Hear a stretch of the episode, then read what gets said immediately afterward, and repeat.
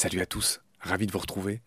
Alors là, vous êtes dans Baleine sous Gravillon, mais je vous laisse ce petit message pour vous dire que dans le podcast jumeau qui s'appelle Combat, sur lequel je vous invite à aller et je vous invite à vous y abonner, eh ben, passe les émissions qu'on a faites avec Matt Lapinski, qui est le président d'Aileron. Et Aileron, c'est une super asso en Méditerranée qui a entrepris de sensibiliser sur les requins et les raies. Je suis allé interviewer Matt à Montpellier et euh, il nous raconte qu'il mène deux grandes opérations. Il y en a une qui s'appelle l'opération Diable de mer, où en fait ils suivent les mobulas. Les mobulas, c'est un peu euh, les petites cousines des Raymanta, qui sont allées suivre au large de la Corse pour mieux comprendre, parce que malheureusement ces mobulas disparaissent. Et donc Aileron est parti des étudier. Donc ça, c'est un premier programme. Et ils en ont un autre euh, que Matt va nous détailler, qui s'appelle l'opération Grand Large, et là, en fait, euh, il s'intéresse au requin peau bleue, qui est un des derniers grands requins de Méditerranée. Lui aussi, il est malheureusement en danger critique d'extinction, selon l'UICN. Et donc, évidemment, sa population décline à cause de la surpêche. Euh, il est souvent pris dans les filets, euh, c'est ce qu'on appelle les prises accessoires, malheureusement. Et l'originalité d'Aileron, bah, c'est qu'ils défouraillent pas à tout va sur bah, tous les pêcheurs, mais ils essaient au contraire de travailler avec tout le monde. Ils sont très bienveillants.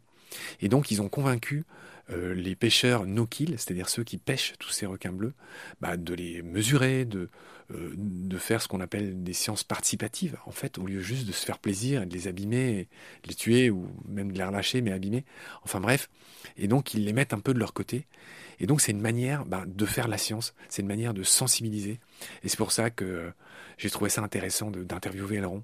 Et on va vraiment passer en revue le monde des requins, le monde des raies, en détail, hein, quatre gros épisodes comme d'habitude, euh, vers lesquels euh, je vous renvoie. Un petit cadeau pour finir, on parle souvent des grands requins.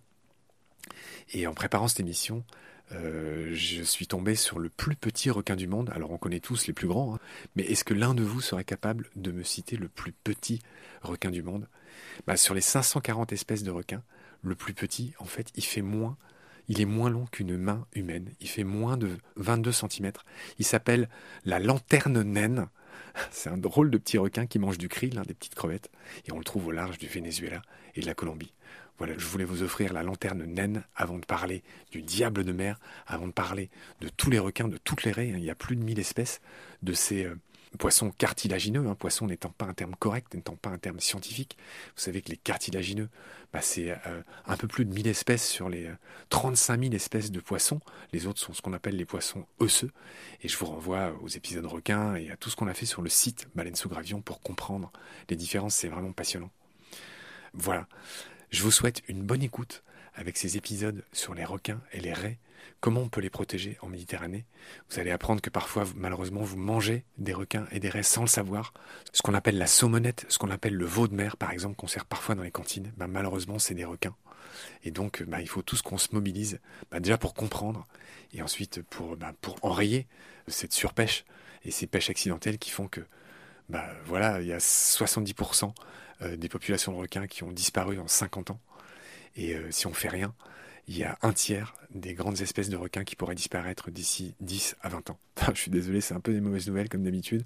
Mais dans ces épisodes, vous allez voir, vous allez apprendre mille choses sur la biologie de ces poissons incroyables.